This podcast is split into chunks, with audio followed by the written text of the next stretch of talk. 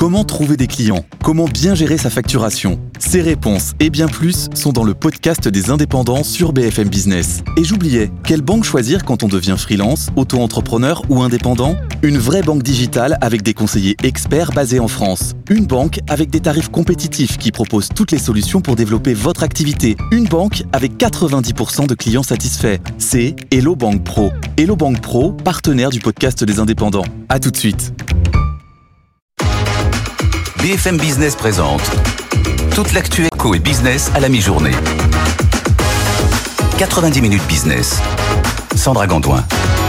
Bienvenue dans 90 minutes business, votre émission d'actualité économique de la mi-journée. Jean-Marc, je suis ravi de vous retrouver. Comment allez-vous? Mais très bien, moi aussi, je suis ravi que nous nous retrouvions. Saint-Nicolas, 6 décembre aujourd'hui. Saint-Nicolas. Et voilà. Donc c'est un cadeau ce retour. Journée de fête, exactement. Au sommaire de ce mercredi 6 décembre, on va revenir sur la soirée d'hier, les BFM Awards.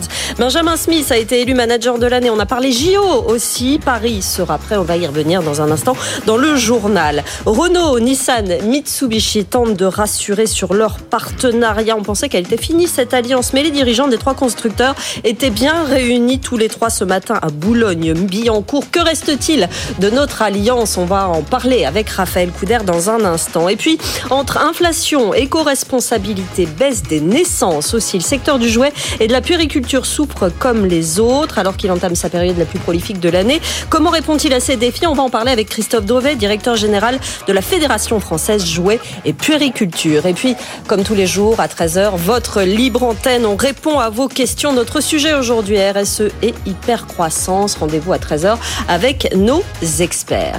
Allez tout de suite, c'est le journal. 90 minutes business, le journal.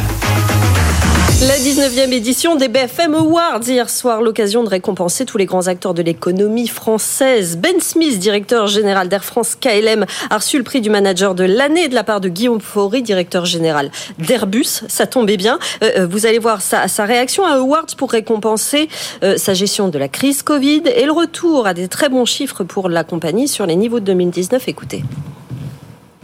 Quand j'étais arrivé, ça fait cinq ans, notre flotte était vraiment une flotte compliquée. Donc, on a rationalisé la flotte. On a pris des décisions assez difficiles. On a, on a acheté 200 avions, 200 plus d'avions directement de d'Airbus.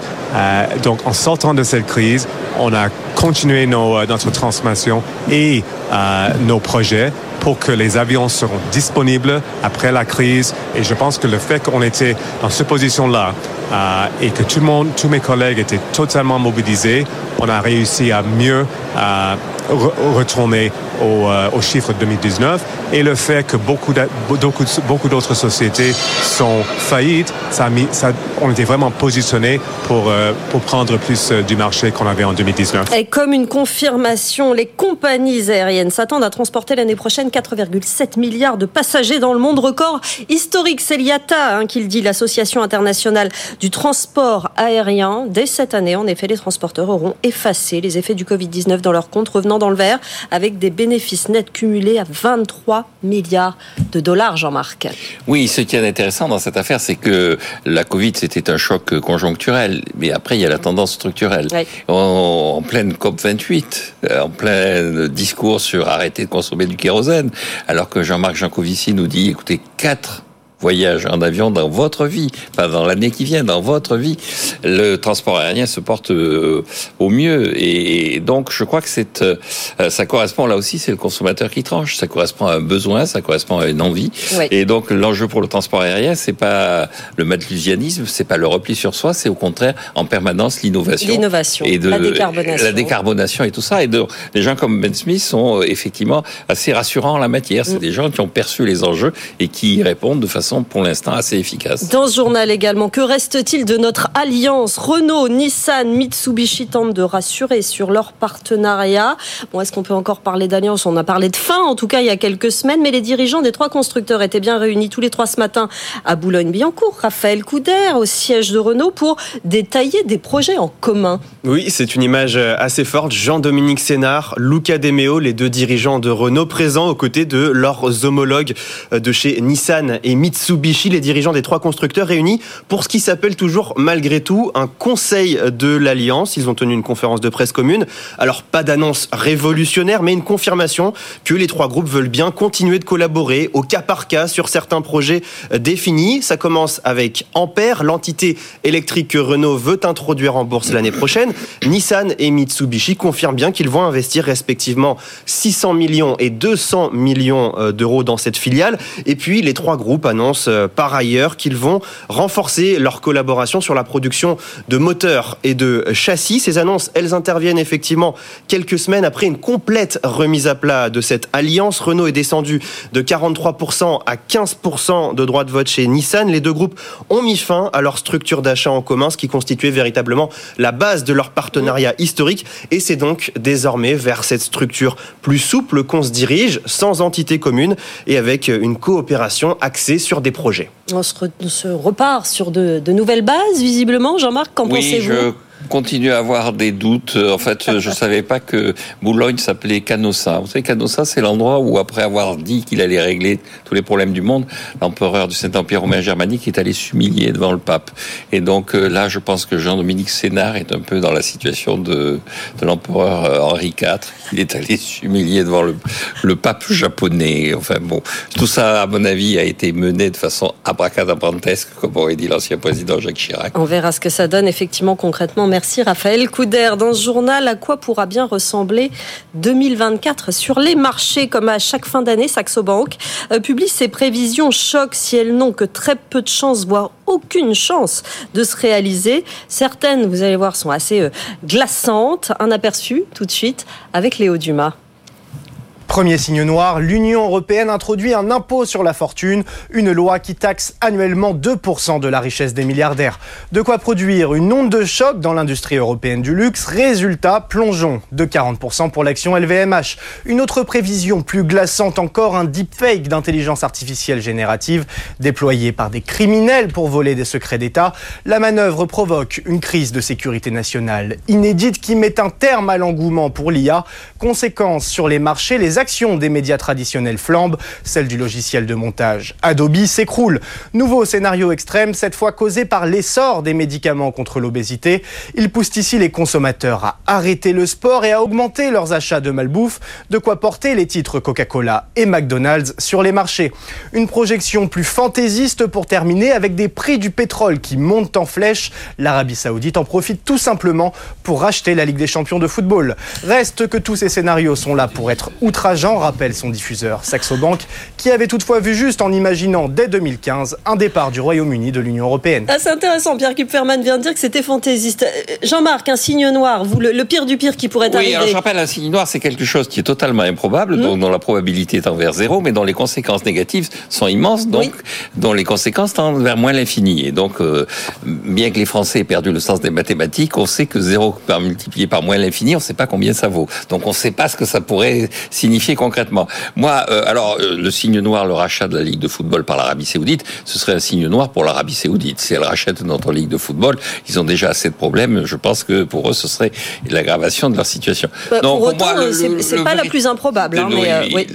Je pense que la géopolitique peut nous fournir des signes noirs plus que l'économie en tant que telle. C'est-à-dire que, souvenez-vous, en février 2022, tout le monde disait non, il y a un signe noir qui est totalement improbable, c'est que Poutine attaque la, guerre en Ukraine. attaque l'Ukraine il n'est pas totalement fou. Hmm. Et il a attaqué la guerre, il a hmm. attaqué l'Ukraine. Donc là maintenant on nous dit bon, il va pas tout de même utiliser l'arme nucléaire. ce serait quand même. Euh, donc ça, ce serait un vrai signe noir. Hmm, C'est très improbable, mais ça aurait des conséquences extrêmement négatives. Pierre, vous en avez un signe noir Vous y avez pensé? Non. Non. C'est pour vous c'est trop. je suis résolument optimiste, je n'y arrive pas. Bon très bien, on reste dans l'optimisme. Merci beaucoup messieurs. Tiens, on va faire un point euh, à Euronext tout de suite. Avec vous, Antoine Larigauderie, quelle est la tendance à la mi-journée? Tendance haussière et les 7400 points, ça y est, on les a. 7412 points pour euh, le CAC 40. On se retrouve donc au plus haut depuis cet été et on reprend sérieusement du poil de la bête. Un plus 0,35% euh, pour le CAC 40, le DAX à Francfort plus 0,29. On est à plus 0,39 pour l'Eurostox 50. Un optimisme retrouvé euh, des marchés. Bon, on attend encore la conviction et les volumes, mais pour l'instant, la tendance, elle est vraiment très bonne. Renault signe la plus forte hausse du CAC à plus de 28. 36,73 euros. On le dit, on le redit. Les principaux artisans de ce rallye de fin d'année qui semble quand même bel et bien enclenché là en ce moment, ce sont les valeurs cycliques, les grosses industries.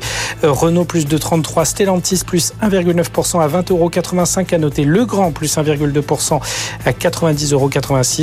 On n'oublie pas Worldline hein, qui signe une recovery euh, assez impressionnante hein, sur euh, le mois de bourse écoulé, plus 1,55, 15,36 euros. À la baisse, Téléperformance moins 1,1%, 121,80. Alstom moins 1,12 à 11,08.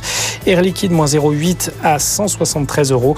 Le CAC 40 plus 0,35, 7413 points. Et l'euro 1,07 89 Sandra. Merci Antoine Larré-Gaudry. Vous nous parlerez crypto à 12h36 dans votre édito. Mais en attendant, c'est celui de Jean-Marc Daniel. 90 minutes business, l'édito de Jean-Marc Daniel. Revenez sur la dette grecque, Jean-Marc. Oui, absolument. Je reviens sur la dette grecque parce qu'en très peu de temps, euh, on a eu des signaux contradictoires de la part de la BCE. La semaine dernière, le président de la Bundesbank a dit que l'action sur euh, l'inflation n'était pas terminée, qu'il fallait pas euh, abandonner le combat, qu'on était encore dans une zone où les prix augmentaient et donc il fallait continuer, voire durcir, continuer la politique monétaire telle qu'elle est, voire la durcir. Et puis cette semaine, c'est l'équipe des économistes de la BCE qui disent non, on peut considérer que désormais le le but est atteint et euh, il faut envisager non seulement une pause, mais peut-être même euh, un léger repli des taux mhm. d'intérêt. La conséquence, c'est que les taux d'intérêt se sont bien baissés. Ils se sont bien baissés en zone euro, alors c'est assez spectaculaire, puisque le taux de l'Italie est passé à juste en dessous de 4%, alors que celui des États-Unis est au-dessus de 4%. Mais ce qui est le plus intéressant, c'est que celui qui a le plus baissé de façon la plus significative, c'est le taux des Grecs. Alors, je rappelle, les Grecs, c'était quand même l'origine de la crise de la zone euro. C'était eux dont les taux d'intérêt étaient montés à 22%. C'était eux dont la dette publique avait cessé d'être côté parce que plus personne n'en voulait. Or là, on est aux alentours de 3,3, 3,4%. Et euh, derrière ça, il y a donc deux mécanismes qui jouent. Il y a la BCE, dont on peut considérer qu'elle a compris qu'il fallait arrêter de monter ses taux d'intérêt. Et puis, il y a les efforts faits par les Grecs. C'est-à-dire que les Grecs, comme les Portugais, comme d'une certaine façon aussi l'Espagne, mais surtout euh, également l'Irlande, qui étaient montrés du doigt au moment de la crise des dettes publiques dans les années 2010-2011, ont fait des efforts considérables. Le budget grec est désormais équilibré. Et donc, quand on réussit à équilibrer son budget, la conséquence, c'est qu'on a des taux d'intérêt qui baissent. On a une dynamique qui est une dynamique positive sur l'économie parce que les taux d'intérêt baissent. Mais qui ciblez-vous comme ça Mais je vois bien qu'il y a des endroits où on ne baisse pas vraiment la dette publique, des endroits où on ne fait pas de vrais efforts. L'Italie Non. Non, non l'Italie essaie de faire des efforts. Non, non, il y a un pays qui est un pays méditerranéen aussi par sa géographie, mais de plus en plus par sa culture financière et c'est nous, eh c'est la France. Et donc il serait temps que nos dirigeants prennent des leçons en se disant on peut faire baisser les taux d'intérêt non seulement parce que la BCE va ralentir sa politique monétaire, mais aussi en faisant un effort sur notre politique budgétaire. Bruno Le Maire dit euh, à qui veut l'entendre qu'il travaille sur le sujet. Hein. Oui, oui, qu'il travaille, qu'il travaille, mais qu'il agisse. Oui. Euh, il ne s'agit pas simplement de parler, il s'agit d'agir aussi. Voilà pour la leçon. Hein. C'est plus euh, une leçon qu'un édito aujourd'hui de Jean-Marc Daniel. Allez, du professeur Daniel. Daniel peut mieux faire. Maintenant, agissez. Peut mieux faire la France, effectivement. Allez, dans un instant, on va se projeter sur les fêtes. Christophe Drevet, directeur général de la Fédération française jouets et puériculture, va nous parler des tendances de cette fin d'année. Euh, le secteur est particulièrement touché par l'inflation. Quelles sont les solutions? On va y revenir dans deux minutes. Et puis, comme tous les jours, la deuxième partie de l'émission à 13h, la libre antenne de l'économie. Nous parlerons RSE et croissance. Euh, rendez-vous à 13h avec nos experts. À tout de suite. 90 minutes business, l'invité. Avec nous ce midi, Christophe Drevet, directeur général de la Fédération française Jouets Puériculture. Bonjour. Bonjour. 80 entreprises adhérentes françaises, internationales, c'est ça que vous représentez? Exactement, et qui représentent à peu près 75% du marché du jouet et de la puériculture en France. On parle de jouets de puériculture le jour de la Saint-Nicolas, comme nous l'a fait remarquer Jean-Marc Daniel. juste une question, est-ce que, ça joue, est-ce que ça joue la Saint-Nicolas ou ah, que... Ça joue énormément en Belgique. Bah oui, voilà. Ah et en Allemagne, ah, oui, en Alsace et en Alsace également, absolument. Mais alors c'est particulièrement frappant en, Belgique. Les petits enfants belges là sont, sont, sont, dans les starting blocks. Alors quelle part des ventes euh, ce dernier trimestre dans son ensemble représente-t-il sur, euh, sur le secteur, sur les ventes du secteur sur une année? Alors le dernier trimestre, bah, il est capital hein, pour l'industrie du jouet puisqu'il représente en gros 60% euh, des, des ventes de l'année. Le mois de décembre à lui tout seul, presque un tiers des ventes de l'année en quatre semaines. Tout se joue. Il ne faut pas se louper, effectivement. Comment se présentent les fêtes de Noël? On sait que les consommateurs, depuis plusieurs mois, vont à l'essentiel. Hein, depuis l'an dernier, le jouet et la puériculture en souffrent-ils? Alors oui, enfin d'une certaine façon, on a on a un marché. Euh, alors on a les derniers chiffres, ils étaient plutôt au mois d'octobre, ils étaient à moins 4,5% sur le marché du jouet spécifiquement. La puériculture, le recul est un petit peu moins euh, marqué. Euh, vous l'avez dit, hein, il, y a, il y a cet environnement économique, des arbitrages à faire par par les ménages, bien entendu. il y a également hein, euh, sur une saison qui a mis un petit peu de temps à démarrer. On a eu un, magnifique été indien qui s'est poursuivi jusqu'au mois de novembre. D'habitude, les ventes euh, prenaient un petit peu le chemin dès le mois de novembre. Là, on voit ça veut dire qu'il va y avoir des achats tardifs en revanche. Exactement. Donc, il va y avoir une accélération là sur euh, sur les, les semaines à venir. On avait aussi en début d'année, alors pour aussi des questions de météo, le secteur du plein air avait pas très très bien fonctionné, donc on n'a pas pris beaucoup d'avance. Après, ce que l'on observe en France, c'est un petit peu peu ce qu'on voit partout en Europe. Mm. On est à peu près sur ces, sur ces niveaux.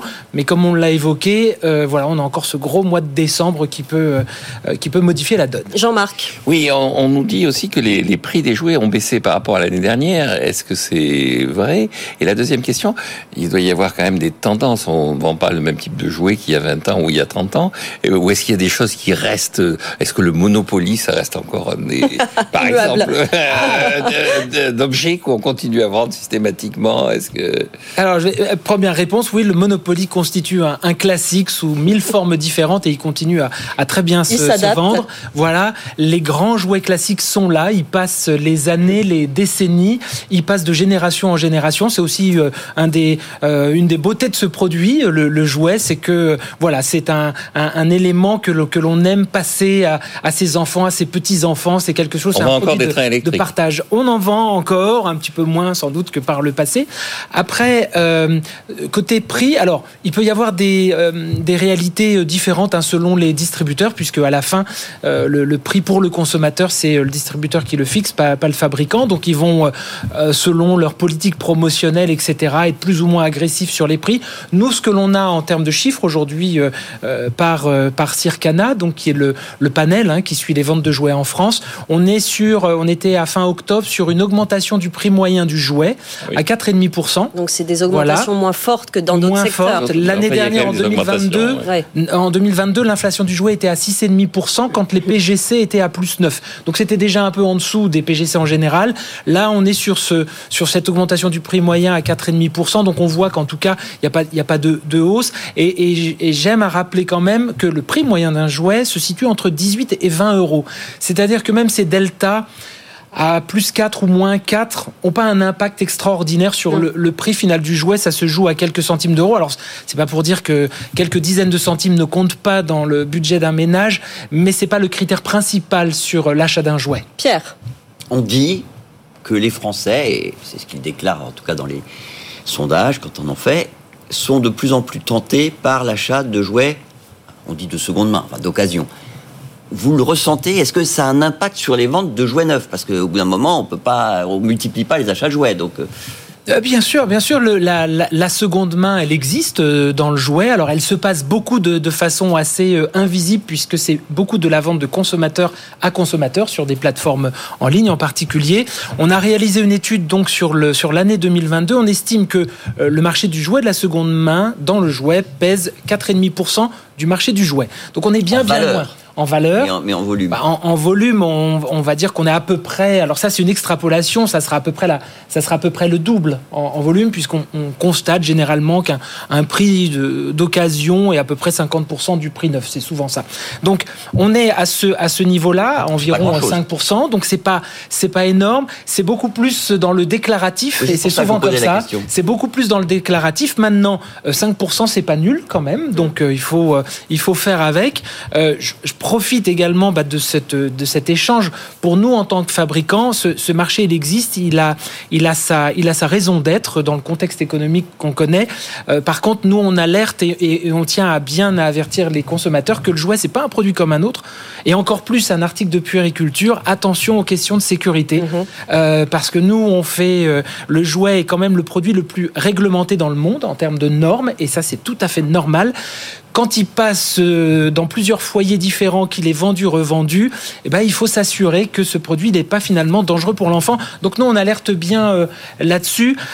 Et si on se projette, et je terminerai là-dessus sur la seconde main, on a fait des projections et, cette seconde main va continuer à grandir dans les années à venir. Si c'est comme dans la mode, oui. Voilà, et on peut estimer, alors on a une première estimation à horizon 2030 que cette seconde main pourrait peser jusqu'à 10% du marché. Donc c'est un, c'est un élément, un élément économique à prendre en compte. Justement, les fabricants, alors je ne parle pas des distributeurs évidemment parce qu'après c'est, un autre métier, mais les fabricants euh, ont-ils euh, des projets justement de s'organiser, d'organiser cette filière-là aussi vous dites qu'il faut faire très attention à la sécurité de certains produits. Euh, est-ce que c'est en train de s'organiser euh, pour, euh, pour les années qui viennent et que finalement les fabricants proposent aussi une sorte de, recyclage, de système de recyclage de leurs produits? Voilà, alors on a un exemple intéressant, c'est dans la puériculture sur des sur des gros objets comme par exemple des, sièges auto ou bien sur des sur des, des, produits électroniques pour réchauffer les aliments de bébé par exemple. Il y a un, de nos adhérents qui s'appelle Baby Move qui a mis en place un système où il récupère, ils rachètent à leurs consommateurs leurs produits de marque parce que ensuite ils leur rachètent, donc ils leur reversent euh, l'argent et ensuite ces produits vont être contrôlés par la marque et remis sur le marché en ayant été euh, retravaillés par la marque elle-même, ce qui garantit quand même une bonne, euh, une, bonne qualité et sécurité du produit. Ces exemples sont en train de se multiplier. La question de la vente de la seconde main, c'est plutôt les distributeurs qui s'en sont emparés. Hein, de nombreuses enseignes de, de, la distribution spécialisée, notamment, ont commencé à ouvrir des, des rayons.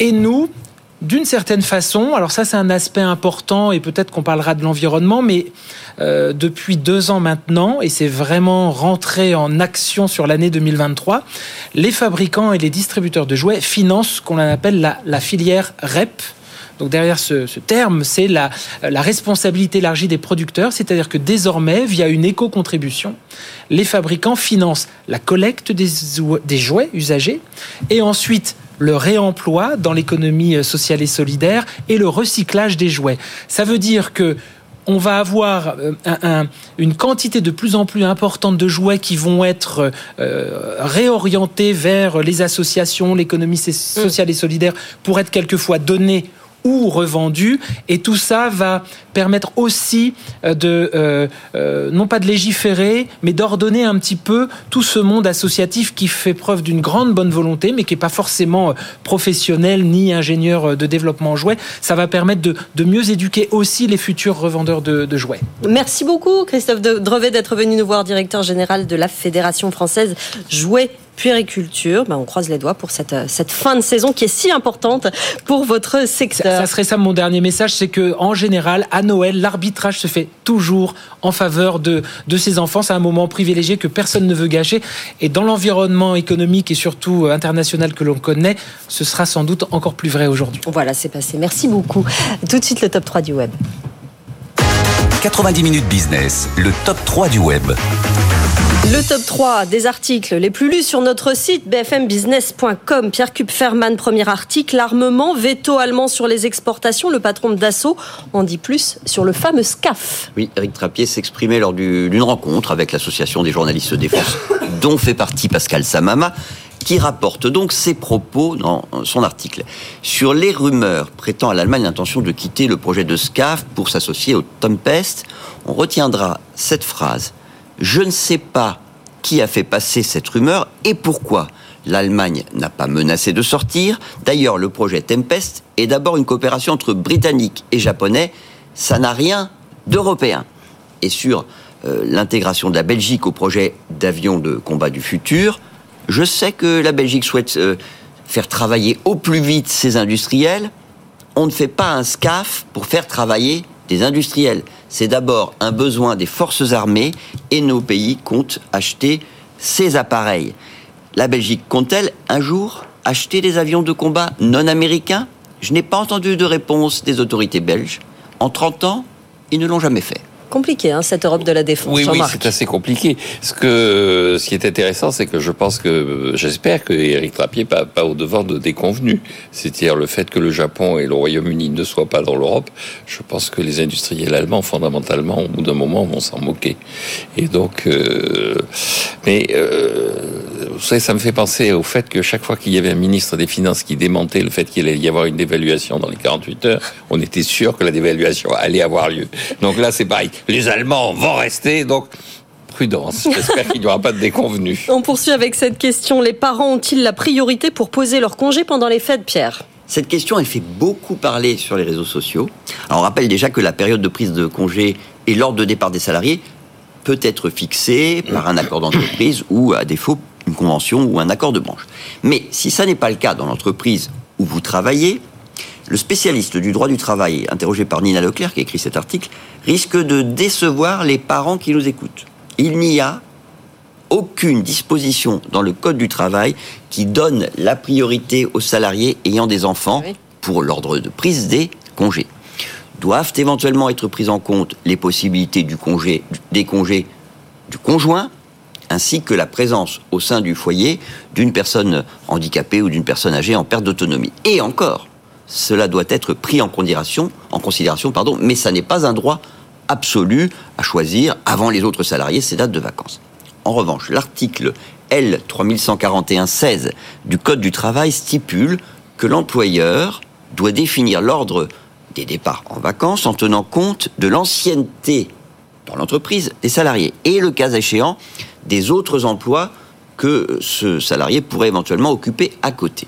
Un salarié, en revanche, qui s'estimerait lésé par rapport aux autres, a la possibilité de faire un recours au prud'homme en invoquant, je cite, une situation de discrimination. Rappelez-moi les délais des prud'hommes à Nanterre en ce moment, 6 ans, c'est ça C'est un peu long pour les congés, Oui, enfin, je, je, je, pense que nos auditeurs, téléspectateurs sont été intrigués par cet article parce que il suffit de se promener dans les rues de Paris pendant les vacances scolaires pour voir que tout le monde a pris des congés. Alors je sais mais pas. c'est pas toujours possible. Je sais pas si c'est parce qu'ils sont prioritaires ou pas, mais ils se sont barrés.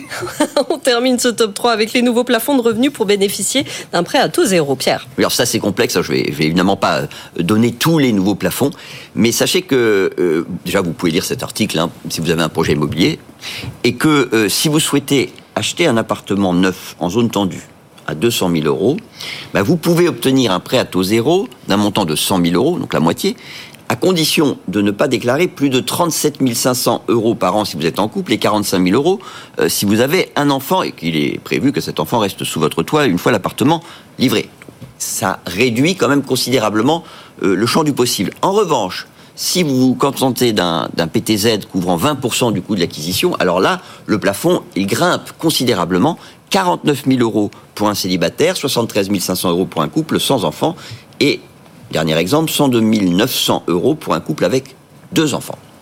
Oui, vous vous souvenez, dans les années 60, en 1968, en plein mai 68, on a lancé les Shadok. Alors je ne sais pas s'il y a encore des jouets qui autour des Shadok, mais la grande devise des Shadok, c'était pourquoi faire simple quand on peut faire compliqué? Mmh. Eh bien, notre administration est en train de confirmer que les Shadok sont toujours, sinon des jouets, bien toujours dans l'état d'esprit ambiant. Et vous ne feriez pas de prêt au zéro, vous? Non. L'immobilier est particulièrement bien servi faire en ce moment. Comme elles l'entendent, je laisserai le marché déterminer l'attitude des banques et pas euh, tous ces trucs ubuesques.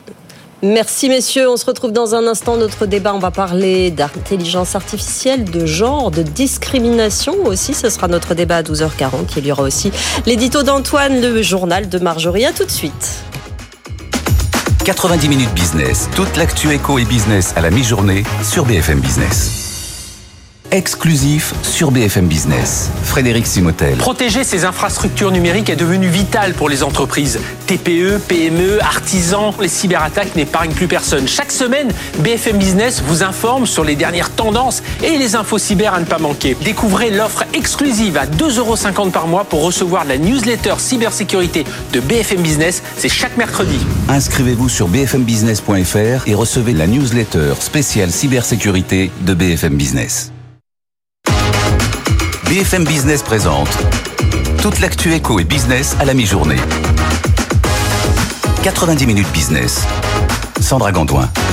Soyez les bienvenus dans 90 minutes business. Si vous nous rejoignez avec Jean-Marc, avec Pierre, à suivre l'édito d'Antoine Larigauderie. On va parler crypto de Binance, plus précisément à 12h36. Notre débat, intelligence artificielle et genre. Il y a notamment pas de femmes au nouveau board d'OpenAI. Ça va poser quelques problèmes. On va parler de ses conséquences à 12h40. Et puis, à 13h, la libre antenne de l'économie RSE hypercroissance, notre thème du jour. Rendez-vous à 13h avec nos deux experts.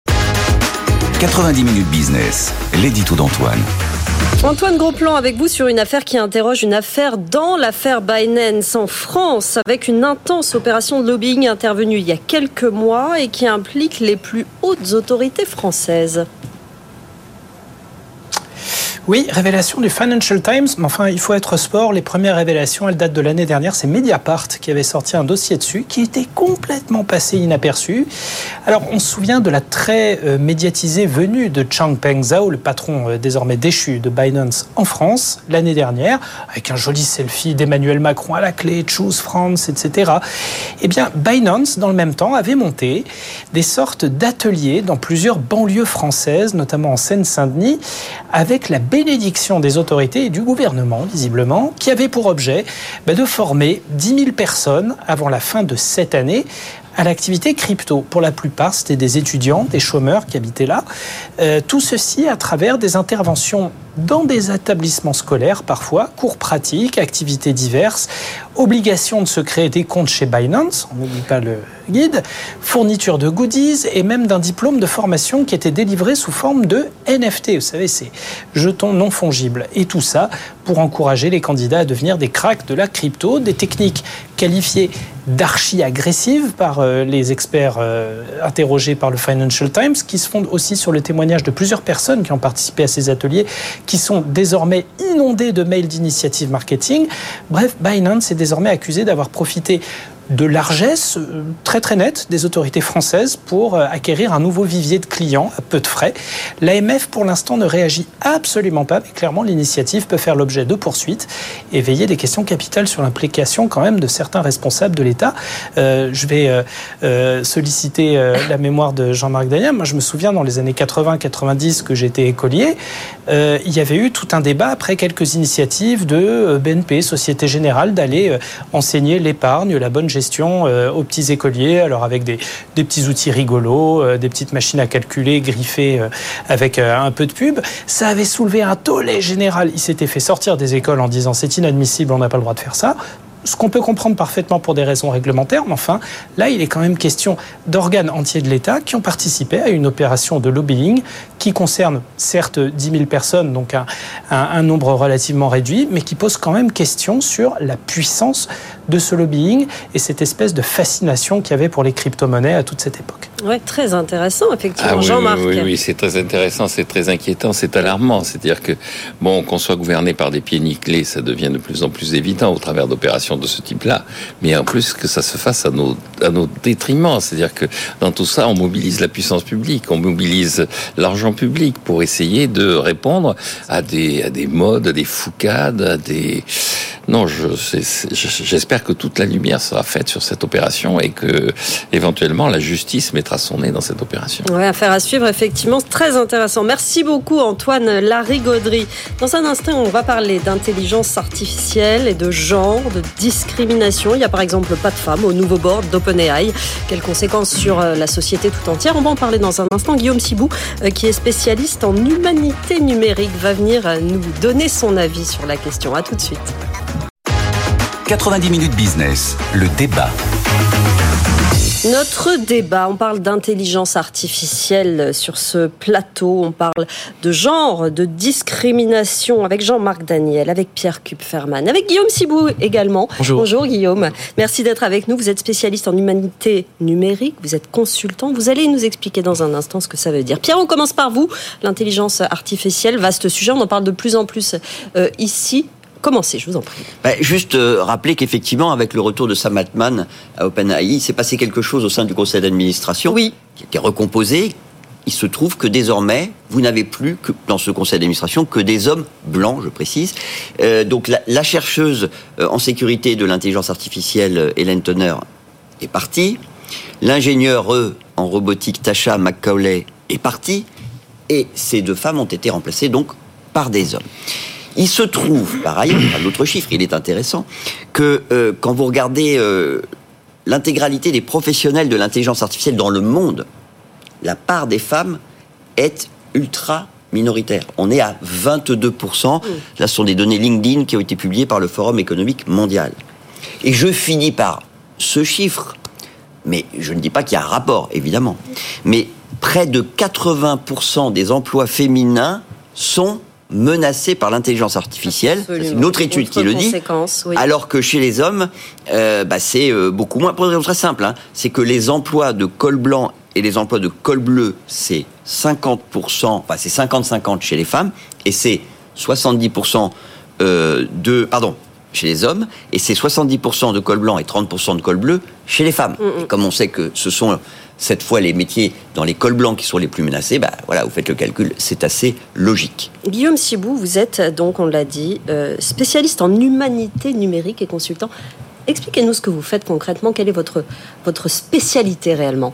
Alors, les humanités numériques, c'est une discipline qui vient des États-Unis, d'Harvard plus précisément. Et concrètement, c'est l'application du savoir-faire des technologies de l'information aux sciences humaines et sociales. Mhm. C'est comprendre l'impact des stratégies du numérique sur les organisations sociales, politiques, économiques, marketing et aussi communication. Alors là, justement, est-ce qu'on parle de stratégie du numérique Est-ce que c'est une stratégie de ne pas avoir, de ne plus avoir de femmes au board d'OpenAI qui a généré la plus grosse, la plus importante intelligence artificielle connue à ce jour qui est ChatGPT? Est-ce que c'est une stratégie de ne plus avoir de femmes ou est-ce que c'est euh, l'état du marché D'après vous hein? Alors moi je pense que c'est pas du tout une stratégie du- une stratégie euh, du numérique euh, en soi parce que si c'était stratégique justement il y aurait de la diversité. Mhm.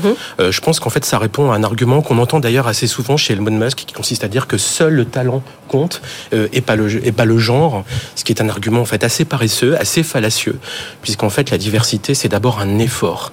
Il faut faire l'effort de travailler à la diversification des talents parce que toute technologie doit représenter la diversité de la société. Mais les femmes dans ce domaine-là, qui pourraient potentiellement être au board de ces entreprises-là, est-ce qu'elles existent? Est-ce qu'il y en a suffisamment dans le monde pour être recrutées et qu'il y ait égalité sur les boards, par exemple? Bah, Elles sont trop peu. Il y a trop peu, trop peu de femmes en fait qui sont représentées. Vous parlez, vous donniez des chiffres tout à l'heure. Il faut bien savoir que euh, dans les métiers, par exemple, des data scientists, chez les femmes, il n'y a que 15% de femmes qui sont data scientists. Et en fait, pourquoi c'est très important euh, cette diversité, cette représentation des femmes dans les boards ou même dans les conseils d'administration? C'est parce qu'il faut bien comprendre que un algorithme, en fait, il est construit sur un jeu de données euh, qui va représenter des scénarios sur lesquels l'algorithme va prendre des décisions pour répondre à une question et un problème. Donc il y a des individus derrière. Il y a des individus qui, en fait, décident si l'algorithme fait bien son travail, si le jeu de données est satisfaisant et si est bien testé. Or, si une équipe est composée à seulement 100% d'hommes, elle comporte en elle le risque d'être amenée à ne pas penser à ne pas penser en fait à la diversité et aux populations différentes de la société. L'algorithme est son créateur de toute façon, est Oui. ce que son créateur en a fait, c'est ce que vous dites. Oui, et vous savez, il y a une phrase de Voltaire qui est très amusante là-dessus, qui est assez connue, qui disait qu'en fait, si euh, Dieu nous avait créé à notre image, eh bien, nous le lui avons bien rendu. Eh bien, je pense que c'est la même chose pour les algorithmes, Oui. en fait. Ils, nous les avons créés à notre image et ils ne nous l'ont bien rendu aussi. Pierre, Non, juste une question. On a eu en France euh, une loi, euh, la loi Copé-Zimmermann, qui prévoit effectivement des quotas, enfin un quota 40%. euh, voilà, de, de- de femmes dans les, les conseils d'administration des, des grandes entreprises, euh, avec des euh, pénalités financières pour les entreprises qui ne respectent pas. Est-ce que vous pensez qu'il... Alors, c'est parfois très décrié. hein. On entend des gens qui disent non mais c'est complètement ridicule, ça veut dire qu'on met des femmes à des postes où elles ne sont pas forcément plus talentueuses que ne le seraient les hommes qui en sont du coup privés. Je ferme la parenthèse. Mais est-ce que vous considérez que que, c'est la bonne méthode, que, le, quota, c'est la méthode pour y arriver. C'est la bonne méthode, je pense, le quota, euh, parce qu'en fait, la diversification, elle est un effort, comme je disais tout à l'heure. Et en fait, on a tous des biais cognitifs. Et les biais cognitifs, ce sont des schémas, en fait, trompeurs, qui sont faussement logiques et qu'on va appliquer, introduire dans les technologies qui produisent ce qu'on appelle des biais algorithmiques, qui sont des erreurs dans les, dans les exécutions euh, des algorithmes. Et en fait, on peut avoir le biais cognitif de penser que lorsqu'on conçoit une technologie, eh bien, les utilisateurs sont à l'image de, des, concepteurs. Mm, mm. Et on oublie un petit peu trop souvent que bah, en bout de chaîne des technologies, il y a des personnes qui les utilisent, qui les utilisent. Et vous savez, je vais vous dire une chose, pourquoi, euh, pourquoi c'est si important, c'est parce que même si votre algorithme fonctionne très bien à 98%, il faut toujours penser aux 2% à qui on fait du mal. Mmh, mmh, effectivement. Jean-Marc Oui, moi je suis pas très convaincu par cette idée d'affirmative action. D'abord parce que ça, ça révulse la population. On voit bien aux États-Unis, il y a eu une longue période où on a mis en puissance l'affirmative action. Et là maintenant, dans les derniers référendums en Californie, qui est quand même pas un État réputé pour être hyper conservateur, c'est quand même un endroit, ils ont confirmé les décisions des cours suprêmes, aussi bien de Sacramento que de Washington, abolissant l'affirmative action. Donc je crois qu'il y a un vrai problème de formation initiale, mais qu'on ne peut pas la faire reposer uniquement sur des quotas, euh, euh, parce qu'on a donc, en l'occurrence, c'était pas les hommes et les femmes, mais c'était le fait que les asiatiques finissaient par être les victimes d'une stratégie de quotas. La, deuxième chose, c'est que le, sur les biais cognitifs, alors je sais, il y a beaucoup de travaux, donc je suis assez interrogatif là-dessus, mais le, le, vous savez, il y avait quelqu'un qui avait fait publier un article en disant si Newton avait été une femme, nous n'aurions pas eu la même accélération de la pesanteur. Et le gars qui a fait publier ça a dit, ce qu'il y a d'extraordinaire, c'est que j'ai réussi à le faire publier dans une revue scientifique. C'est-à-dire que les gens finissent par euh, introduire l'idée qu'il y a des biais cognitifs, qu'il y a des choses, et aller jusqu'à une forme d'extrémisme qui détruit la réalité de la réflexion sur la façon dont les gens construisent un raisonnement, la façon dont les gens se forment, la façon dont les... Et la dernière remarque que je ferai, c'est, alors là, c'est de nouveau, c'est aux États-Unis. Janet Yellen, quand elle a quitté la réserve fédérale, avait fait cette réflexion extraordinaire. Elle avait dit, on a promu les femmes en les orientant vers le droit parce qu'on considère que le droit c'est la matière noble aux États-Unis. Or la croissance c'est en effet c'est pas le droit, la croissance c'est c'est la technologie. Et donc finalement on les a orientés en disant qu'on allait les promouvoir vers un secteur qui de toute façon allait subir les conséquences de la technologie. Et donc il y a eu et elle disait on ne sait pas si c'était un mensonge ou une erreur, mais il y a quelque chose qui a été contre l'intention initiale. Et donc pour en revenir à mon raisonnement, je pense que l'essentiel, c'est quand même de faire en sorte qu'il y ait plus de femmes dans les écoles d'ingénieurs, aussi bien, euh, et surtout en Inde. Quand vous regardez à Bangalore, qui est le centre de la, de, de, l'intelligence euh, informatique asiatique et quasiment mondiale, vous regardez, là, alors là, il y a pratiquement, à 20-25 ans, dans les doctorats, il y a pratiquement que des hommes. Oui, mais euh, justement, ça va prendre du temps, Guillaume Sibou. on, on le sait tous que les mathématiques, que tout cela doit être aussi pratiquée par les femmes au plus jeune âge, qu'elles doivent être orientées. Mais si on s'y met réellement et qu'on fait tout ce qu'il faut à partir de maintenant, ça va quand même prendre 15 ans, 20 ans pour avoir une génération suffisante. C'est quoi d'ici là la solution? Écoutez, moi je pense que la solution, c'est que les entreprises doivent devancer la loi. Euh, elles doivent devancer la loi parce que parfois euh, elle arrive un petit peu trop euh, en, retard. Et je pense que c'est la responsabilité des entrepreneurs, des entrepreneuses et donc de toutes les organisations, les entreprises, que d'encadrer les meilleures pratiques possibles pour représenter la diversité dans toute conception d'une technologie qui implique des algorithmes. Ça veut dire qu'une fois encore, il faut réguler parce que les entreprises, là on le voit, OpenAI qui au, au board, tout en haut, hmm. décide qu'il n'y aura plus de femmes qu'est-ce qu'il y a au-dessus pour décider qu'il y aura des femmes au bord d'OpenAI mmh. Comment on fait? C'est ça, c'est la régulation? C'est ce que fait l'Europe à chaque fois? Oui, tout à fait. En fait, moi, je pense qu'il faut réguler. Alors, moi, je suis pas juriste, donc c'est pas, ça sera pas mon, ça sera pas mon, mon, sujet. Mais euh, je pense qu'en effet, euh, la diversité la diversification des talents, c'est un effort. Et en fait, la facilité, c'est plutôt de concevoir et développer des technologies qui nous ressemblent, qui sont à notre image. Or, si vous êtes un homme blanc, américain, habitant dans la Silicon Valley, mhm. que vous avez telle religion euh, et que vous ne concevez pas autre chose comme type de, comportement, voire de mère dans la société, eh bien, naturellement, vous allez considérer que la technologie va euh, euh, servir ceux qui sont comme vous, qui vous représentent, en fait, comme vous. Dans des domaines comme la santé, dans des domaines comme l'éducation. Il va y avoir un impact absolument Et ça, c'est ce qu'on énorme dans appelle les une- années qui Tout viennent. à fait, c'est ce qu'on appelle une discrimination technologique. Jean-Marc, la solution aujourd'hui, c'est quoi? Parce qu'on a bien compris qu'il fallait former plus de femmes, mais en attendant, qu'est-ce qu'on fait? Oui, je crois que effectivement, le, se reposer sur les entreprises, dire que les entreprises euh, et sur sur euh, le, le, le- c'est- c'est un, un féminisme d'atmosphère pour reprendre l'expression de, de Keppel qui parle de djihadisme d'atmosphère. Je crois que c'est des sujets au titre de l'ESG, de la responsabilité sociale des entreprises qui doivent être systématiquement mis en avant. Alors, il faut faire du name and shame, par exemple, pour euh, OpenAI, met- mettre en avant qu'il n'y a pas de femmes, c'est ça qu'il faut Je- faire je- On l'a fait là. On l'a fait. Là, on on l'a fait. Il faut Non, mais bien sûr. Sur le name and shame et, et- et il faut poser la question de savoir pourquoi ils n'ont pas trouvé, pourquoi, soi-disant, c'est Elon Musk. Mais écoutez, moi je prends les talents. Je, je- puis, puis, puis vous avez la tendance après qui devient, euh, euh, mais, mais vous avez des raisonnements genrés. Qu'est-ce qui vous permet de dire que c'est une femme? Enfin, c'est- bon, on peut construire tout un tas de raisonnements plus Mm. ou moins euh, fallacieux et de plus ou moins bonne foi pour essayer d'expliquer où on en est. En revanche, dire, écoutez, réfléchissez bien, pourquoi vous avez fait ça? Comment se fait-il que avant il y avait des femmes, et maintenant il y en a plus? Est-ce qu'elles ont démérité? Pourquoi vous les avez sorties? Pourquoi c'est elles que vous avez sorties? Ouais. Et donc je crois qu'il y a une véritable pression de- d'atmosphère qui doit euh, s'opérer en attendant qu'à Bangalore il y ait autant d'hommes que de femmes dans le doctorat de mathématiques. Faire peser le risque réputationnel. sur Exactement. ces Parce qu'à la fin des fins, encore une fois, c'est le consommateur qui dira écoutez, vous là, vous, je veux pas de vous parce que vous vous, vous comportez mal. Ouais, et on s'y emploie. Les médias ont ce rôle aussi sur, euh, sur ces sujets. Merci, messieurs. Merci beaucoup euh, d'être venus dans ce débat. Jean-Marc Daniel, Pierre Kupferman et Guillaume Cibon. On était ravis de vous Merci. avoir, spécialiste en humanité numérique et Vous revenez quand vous voulez dans cette émission. Tout de suite, la suite de l'émission La Libre Antenne de l'économie RSE et hypercroissance. C'est notre thème avec nos deux experts pendant toute une demi-heure. À tout de suite. 90 minutes business, toute l'actu éco et business à la mi-journée sur BFM Business.